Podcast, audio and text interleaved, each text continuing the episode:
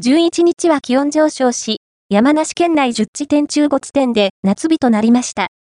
午後1時半頃の JR 甲府駅前は、半袖姿や日傘を差して歩く人が多く見られました。11日の最高気温は、甲府で27.6度、勝沼で27.4度などと、観測10地点中5地点で25度を超える夏日となりました。